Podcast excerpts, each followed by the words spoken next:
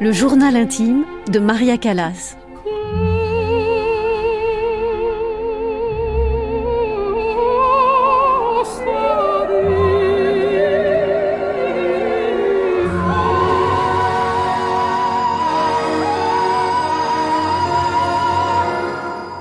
Retour au pays. Nous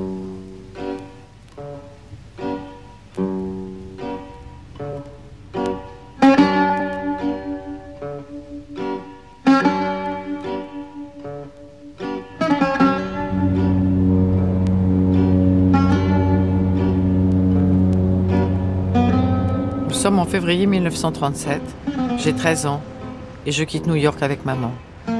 Jackie est partie seule il y a plusieurs semaines. Maman a voulu retourner en Grèce, revoir les siens. Papa, lui, est resté. Je regarde s'éloigner au loin Ellis Island et l'île de la Liberté avec son immense statue. Je suis accoudée au bastingage. J'attends qu'elle ne soit plus qu'un tout petit point à l'horizon, qu'elle disparaisse avec tous mes souvenirs, ou presque. Loin, très loin. Maintenant, je suis seule avec ma voix à l'intérieur de moi. Je gonfle mes poumons et prends une grande inspiration pour cette nouvelle vie qui commence. Notre voyage a duré un mois. Nous avons accosté ce matin dans le port de Patras. Nous voici maintenant dans le train qui nous conduit à Athènes. Nous longeons le golfe de Corinthe. Je me penche à la fenêtre pour sentir les odeurs de thym, de sauge et de menthe sauvage. Il y a des champs d'oliviers à l'infini. Des lignes de cyprès dessinent les collines. Derrière les montagnes, je peux encore voir la mer qui scintille. C'est étrange. J'ai l'impression de rentrer au pays. À la gare d'Athènes, la famille de maman nous attend. Jackie est là aussi. À partir d'aujourd'hui, je m'appelle Maria Kalogeropoulos.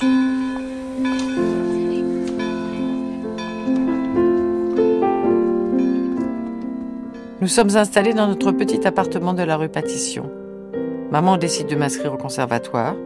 Comme je suis trop jeune, nous avons menti sur mon âge en disant que j'ai 16 ans. J'ai passé l'audition. Je suis maintenant élève au Conservatoire national d'Athènes. J'aime beaucoup mon professeur, Madame Trivella. Elle m'a offert une bourse pour que je puisse étudier dans sa classe. Nous déjeunons souvent ensemble. Avec elle, je chante surtout des chansons folkloriques grecques, mais aussi de vrais airs d'opéra. Elle m'apprend la méthode française, chanter par le nez.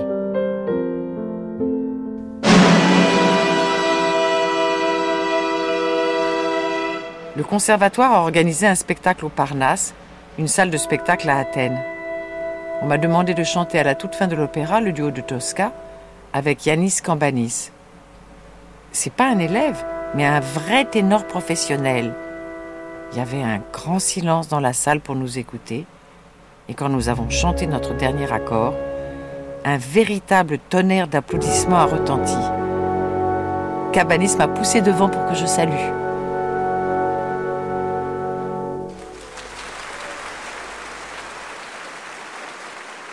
J'ai envoyé une photo de moi à Madame Trivella pour la remercier de tout ce qu'elle fait pour moi.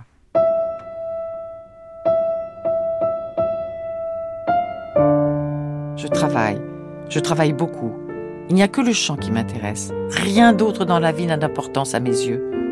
Je vois bien que Jackie est une jolie jeune fille. Mais moi, je n'ai que ma voix.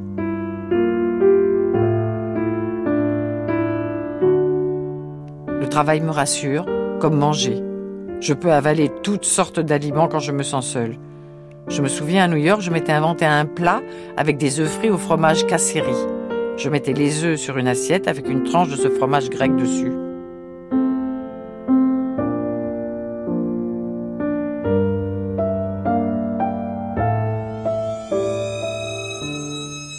Depuis quelques jours dans la rue et dans les journaux, on parle de Mussolini. Il l'appelle le Duce. Nous sommes en avril 1939 et à la radio, ils ont annoncé l'invasion de l'Albanie par le dictateur italien. Ce pays n'est pas très loin de la Grèce et tout le monde a peur. Les troupes allemandes ont envahi la Tchécoslovaquie le mois dernier. De son côté, maman a entendu parler d'un nouveau professeur qui enseigne depuis peu à l'Odéon Athénon, le conservatoire d'Athènes. Elle s'appelle Elvira de Hidalgo. Elle est espagnole et elle est très connue. C'est une grande cantatrice. Elle a chanté dans le monde entier. Elle est célèbre pour ses grands rôles de soprano coloratura, car elle chante avec beaucoup de facilité dans les aigus et sa voix est très agile. Elle est la reine du bel canto.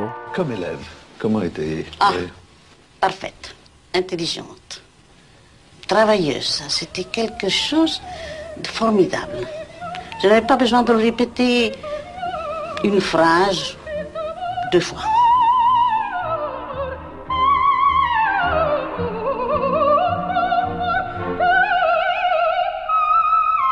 Madame Hidalgo, j'ai chanté Océan, toi monstre puissant, le grand air de Rezia dans Oberon, un opéra de Weber.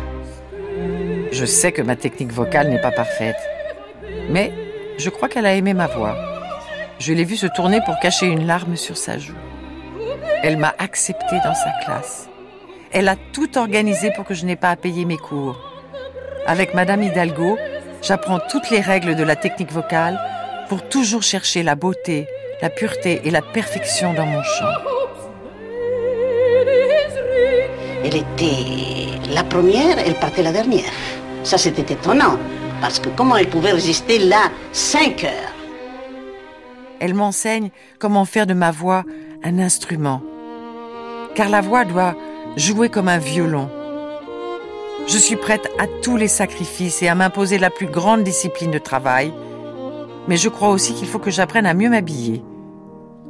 À mon dernier cours, je portais des vêtements rouges et j'avais surtout un affreux chapeau. Madame Hidalgo me l'a enlevé et a dit que je devais absolument améliorer mon apparence. Pour le moment, Elvira de Hidalgo fait de moi une chanteuse. J'en suis certaine. Madame Hidalgo veut que j'ai une véritable expérience de la scène. Mais je n'ai que 17 ans. Je vois bien que les autres élèves sont jalouses. Elles critiquent ma voix, soi-disant trop acide dans l'aigu, ou mon vibrato qu'elles trouvent trop exagéré. Je les écoute pas. Je fais mes débuts professionnels dans l'opérette Boccaccio. Je chante le personnage de Béatrice. Mais tout est étrange ces jours-ci. Les journaux ont annoncé la capitulation de la France le 17 juin dernier. Puis l'Italie est entrée en guerre. Mussolini a même décidé d'envahir notre pays le 28 octobre dernier. Nos soldats ont été plus forts qu'eux. Ils les ont repoussés aux frontières. Athènes est en joie.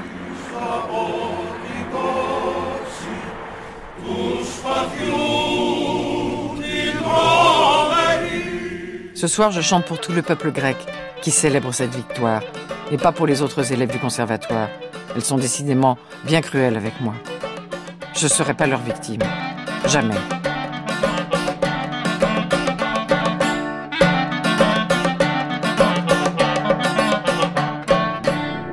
Vivons de tristes jours. Les Allemands conduits par Hitler ont finalement rejoint les Italiens pour nous envahir. Le 6 avril dernier, ils ont bombardé et détruit presque entièrement Salonique. La radio nous annonce très tôt le matin que nous devons nous préparer aux hostilités. Tout le monde pleure dans la rue. Les écoles, les théâtres et tous les édifices publics ferment. Un couvre-feu est même décrété à 18h et tous les magasins se vident. Nous vivons au rythme des alertes. Il faut se réfugier dans les caves et surtout ne pas oublier mes canaris. Je veux pas qu'ils soient tués. Il n'a jamais fait si froid à Athènes. Pour la première fois depuis 20 ans, les Athéniens voient la neige.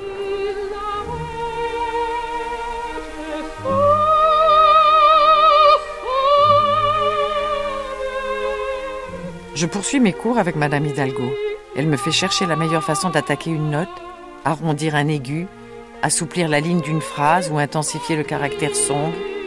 Pour chauffer ma voix en début de cours, je chante à sa demande les premières phrases du rôle d'Elvira dans Les Puritains de Bellini, Qui la voce.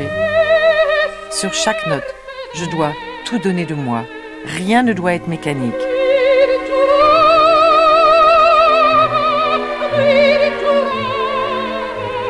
Alors, j'oublie la guerre.